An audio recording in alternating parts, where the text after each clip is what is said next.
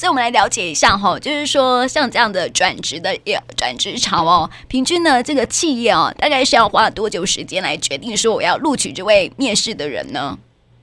嗯，根据我们异业人力银行的调查，我发现说企业的人资啊，或者是面试的主管，他平均要花九天的时间。才会来决定说，哎，我到底要不要录用这一个求职者？嗯，那在选材的时候，其实人资他们最在意的求职者的在履历的部分嘛，哦，因为第一关一定是履历，履历你过了才有办法到第二关的面试嘛，哈。那在履历的部分呢，最在意的就是说你过去的工作经历占了百分之五十五点三，那再来呢，就是大家很在意的过往工作的任职时间占了百分之二十四点六，因为呢，这个就反映到你这个人稳定性高不高了。假设说你每一份工作都做不到一年的话，那这个人。他一看就觉得啊，我糟糕，这个人稳定性可能很低哦。嗯、那会不会来我们公司？我花了这么多时间栽培他，他八个月、七个月，好，嗯，不到一年又走了哦。所以这也是人资一个非常重要的考量。再来就是自传的部分，占了百分之三点一。那自传当然就是我跟你素昧平生嘛，我当然要了解你这个人的人格特质，当然是先从自传看起。那再来就是年资，占了百分之十二点六。年资的话呢，相对来说就是会比较反映在薪水上嘛，哦，因为我们也不太可能给什么社会新鲜人太高的起薪。那当然，如果你在同一个产业里面已经待了十几二十年，你的薪水当然就不会是呃新鲜人的这个。起薪嘛，但是也要特别注意的是，假设你是跨领域，即使你的年资可能哎，我已经在这个原本的服务业做十五年好了，可是我要去科技业，嗯，那你可能就是要把自己当成新鲜人来看喽。哦，年资的话就不能是照这个同一个产业来计算，会不会归零的状态？对啊，因为要转职到别的产业去了嘛，对不对？对，没错，嗯、所以这也是要特别注意到，不要觉得说，哎，我已经工作二十年啦。但是、嗯、其实重要的是，你能够给这家公司带来什么样的贡献？对，哦，那如果说转转产业，你一定是从头学习嘛，人家从头培养你起，那你就没有这个年资上的优势了。嗯，对。所以你觉得哈，这个企业主最需要什么样的人才呢？我觉得企业主他最主要要的，当然。他的经历很重要。为什么刚刚我们第一个讲是看经历？是因为他可以透过这些经历来看出这个人到底会什么。嗯，我觉得在写经历的时候，我们都会告诉求职者，你一定要写很具体的东西。假设哦，你是写这个，假设你是应征这个行销人员好了，那你最好可以很具体的写出来，你执行过哪一些专案，那专案的内容怎么样，还有成效怎么样。就是你要这个透透过工作经历来告诉大家非常非常具体的东西，不能是很模糊的。也就是说，要透过这个工作经历来看到你到底会哪一些呃职场上的能力，那是不是新公司所需要的？这个大概当然是一个企业最最最。首要来重视的嘛，哦，那再来就是我们刚刚讲到的稳定度的部分了哦，因为因为我们都知道，其实进去之后你再怎么样都会有一些基础的员工训练啊，那甚至有一些他还会提供一些什么线上课程等等的来培育人才，其实是耗费非常大的成本的，嗯，也就是说，尤其是在这种育才这方面，培育人才投入相当多成本的。企业他的人资就是更谨慎的去选，因为他毕竟我一个人可能就花了很长的成本在这里，那要是你很快的就走了，反而就是会耗损这样子的人事成本非常高，他又要重新再面试一个人，所以这也是企业非常呃。重视的，在我们刚刚讲到自传嘛，哦，我其实毕业的人，你再怎么年轻呢，都二十二、二十三岁了，所以如何呢？要透过短短的几句话来告诉别人你这二十几年的人生，哈，至少二十几年的人生，其实就是要掌握重点。哦，然后当然说你的逻辑要够清楚，那可以的话呢，就是说可以用列点的方式啊，甚至是可以下小标，就有点像在写论文一样来介绍你这个人，等于说是说整个看起来是很完整、很完整的、很有组织的，不要让人家就是好像流水账有没有？啊？我是陈小明，然后我今年几岁，然后我毕业于哪里，叭叭叭，毫无重点。那就是人资呢，我们假设是大企业啦，他可能一天要看超过。十几二十份都有可能，嗯，然后如果是是很大的企业的话，那如何在这么多的企业当这个履历当中，他还要看你的流水账，那他可能就会懒得看了。所以说，如果说他你你的写的很逻辑很清楚，那条约式的一目了然的话，那 A 的人资你就会勾起他的兴趣，他继续看下去。那再来，我觉得最重要的就是你要呈现出为什么你要求。呃，你为什么要丢这个履历？你的、嗯、你跟这个职位的连结是什么？嗯，哦，假设说我今天要投的是业务好了，那我当然是写我过往的销售经验，或者是我具备了哪一些适合当业务的特质，比如说开朗活泼、与人呃沟通很良好啊，这样子很外向。嗯、对，当然你不可以写一些毫不相干的。假设我要去投业务好了，让你说，哎、嗯，我文笔不错，很会写作。哎、欸，那就会让人觉得是不是有点文不对题？对，所以其实，在写这个自传的时候呢，你的重点就是，当然重点列个几点去，呃，表现出你自己的个人特质之外，再来就是讲出你跟这家公司的连接是什么，你跟这个职位的连接是什么，那你的优势是什么？哦，就是要让人家觉得说你是有办法去胜任这个工作的，这个也是要在自传里面一定要凸显出来的。嗯，就是要为每个企业量身打造自传。是不是？是没错，每个企业不同的企业文化，嗯、还有不同的职位，都要都已经，因为要就算一样是行销好了，嗯、每一家公司的文化都不一样，所以呢，最基本的就是一定要上他的网站上去看一下嘛，嗯、对不对？人家他功课都每个都会写说。对对，呃，品牌里面啊企业的故事什么等等的，我们都先去读一遍。那你也可以去搜寻一下它的相关的新闻，我觉得这也是很重要的，因为很多都会有，比如说高阶经理人或是呃他的主管会有一些访问，你可以知道说这个企业它的经营理念是什么，它未来走向跟发展是什么。那你也可以把这个东西融合到你自己的自传里面，你的履历里面。对，哦，可以甚至可以提出一些想法。假设你应征的是这种。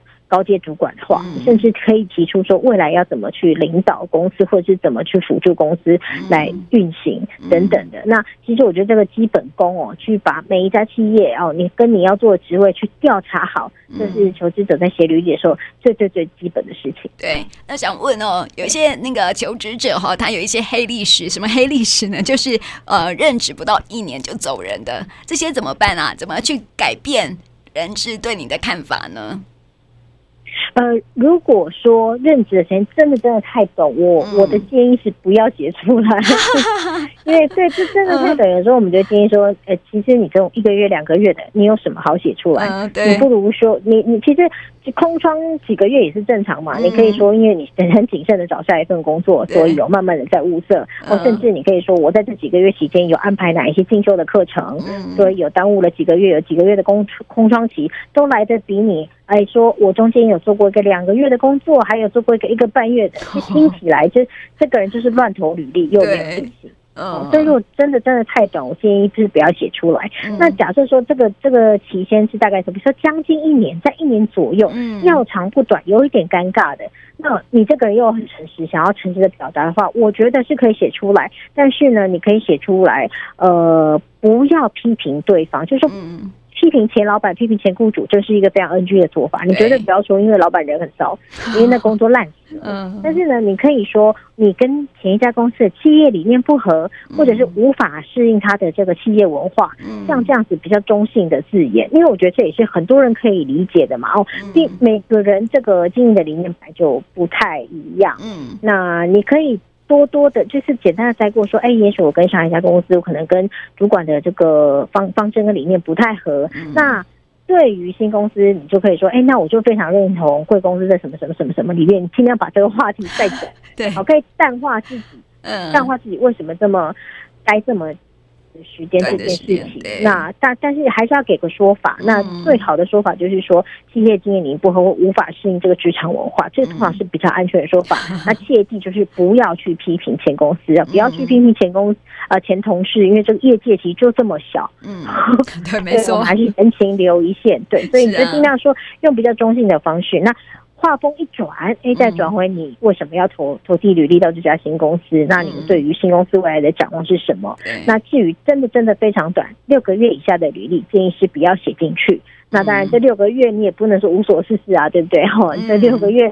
或者说有任何进修的东西，也可以把它附上去，就说：“哎，你这个六个月就是好好的充电哦，想好好进修自己，所以说还在寻觅期，所以这是有六个月的空窗期，也是一个做法。”嗯，那我想问哦，就是呃，过了第一关，就是呃自传的部分嘛，哈，接下来是面试哦，面试有哪些地雷，千万不要踩呢？是讲到面试的地雷，嗯、我们其实有问过很多人资，第一件事情是大家记得。就要像是进入电影院一样，手机一定要记得关机的。好、嗯，再怎样再怎样，你都要关震动。有很多人就是反映说，哎，有可能一对一 one by one 在跟你聊天的时候，可能在跟你聊这个求职的面试的履历的内容的时候，居然有求职者在滑手机，嗯，还在回讯息的。啊、哦，那这个就非常的不 OK，这个就会让人家觉得说你非常非常的不尊重我这个面试。所以，不管你的面试的时间是长是短，拜托一定要把手机关机或者是调静音，然后调静音也不要再去看它了。嗯，好。那第二呢，要注意的就是很多人这个小细节的部分。假设说你先进去到一个小房间里面了，那你的面试官现在走了进来，我们照理来说，我们都会有给面试官一份尊重嘛。哦，那在别人走进来的时候，其实呢，我们即使是坐着，也会站起来，礼貌性的跟呃对方，比如说递个名片，或者是打个招呼这样子。那很多人他就像说很多年轻人，新鲜人二十几岁啊，你。走进来，哎，他居然就坐在位置上跟你嗨，嗯、这样子，那很多主考官就会觉得，哎，好像太轻松了一点，尊重这样子，对。对对对，太太美式风格了一点，所以这个小地方也是特别要注意的。那甚至还有人会把饮料啊带进去，这个也其实也是尽量避免，因为真的还有人发生过饮料带进去之后，你在填写资料或者是你在讲话的时候，一紧张不小心把饮料打翻了的局面。哦，也会造成这个现场的一片混乱。那其实本身面试者已经很紧张了嘛，那你再有这个旁边的一些干扰的话，想必也会影响你的表现。那再来还有一个很重要，就是服装仪容的部分。很多人会觉得说，哇，那没关系，如果对方跟我说穿着轻松就好，那我就真的很轻松哦，我就穿牛仔裤，哇，我就穿 牛仔裤，哎。这可是不行的哦！不要真的是当把这个人家的轻松舒适当随便了吼。那这个最基本的，呃，我觉得鞋子的部分再怎么样都要把脚趾头包起来。就算你不是穿跟鞋，而不是穿皮鞋，没关系。那你至少穿一个包起来的、包起来的球鞋也好，或者布鞋也好，都可以。但是千万不要穿露趾的，吼，会让人家觉得你也是非常的不重视、没礼貌。对，那这个呃。倒不是说长相一定要多俊美，而是说我们要有打理过的样子啊。头发你至少要梳好嘛，对不对？那衣服啊，这呃有没有干净，有没有整洁啊？这些细节都是可以特别去注意的。就是要让人家觉得说，你让人家整个看起来是一种干净舒适的感觉，不见得要长相多俊美，但我们要让人家觉得说我有重视这一场面试，所以我把自己打理好了来见这个面试官，而不是说好像随随便便的啊，好像。跟你隔壁的的邻居出去吃饭一样，就随便乱穿，这也是一个面试的大忌。啊，这以上呢，这四点就是 人之最常遇到的大忌。那基本上呢，就是避开这些地雷，应该就有六十分起跳了。对，所以这个呃，自传跟面试都很重要，还是要提醒这个求职朋友可以多注意一下哈。不过我觉得说哈，很多人都会普遍存在着这种下一个工作会更好的心态哦。其实我觉得哈，不需要这么的，就是嗯。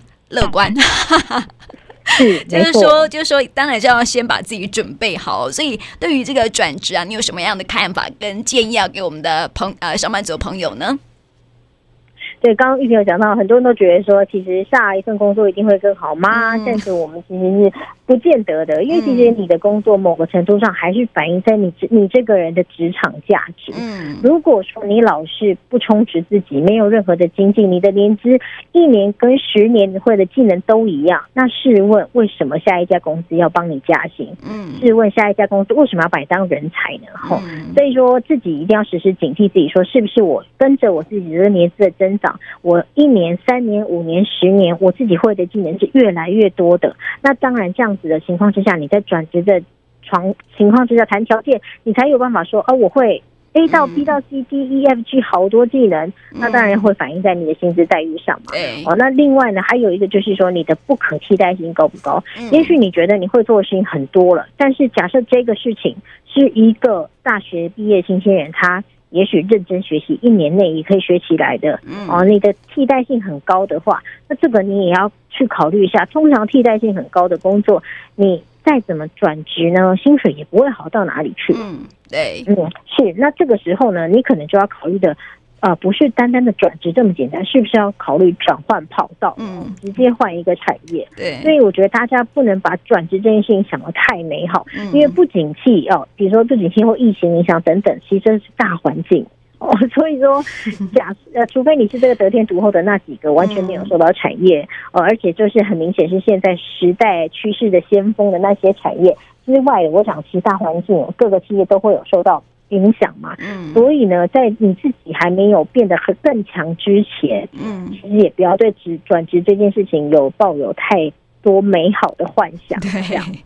所以建议大家最安全的方式还是骑驴找马哦。我们其实非常不建议大家就是用裸辞的这个方式，然后直接先辞职。我不知道老板，我就先辞职，然后再慢慢找，其实是不太建议的。还是觉得骑驴找马会好一些。对，那你也比较有筹码跟对方谈。啊，你真的去谈了，你才会发现说，哎，原来转职这件事情有没有符合我自己的想象呢？有符合，你再辞掉原本的工作；那没有符合，你再回到原本的位置上。至少你的心态已经不一样了，你至少甘愿了嘛，对不对？对，至少说啊，好了，我去绕了一圈出来，其实原来这里也是不错的哦。嗯、对啊，所以其实大家在转职之前还是要做点功课，嗯、那也还要记得帮自己留后路。对，还有这个准备好自己了哈，就是呃，对要多去学习，多去看，然后这个多让自己有所成长。我觉得这个机会就是给准备好的人嘛，对不对？没错，嗯、这是不变的定律。没错。所以呢，以上呢就提供给我们听众朋友来做参考喽。那也谢谢尹柔来到我们节目当中，谢谢你，谢谢。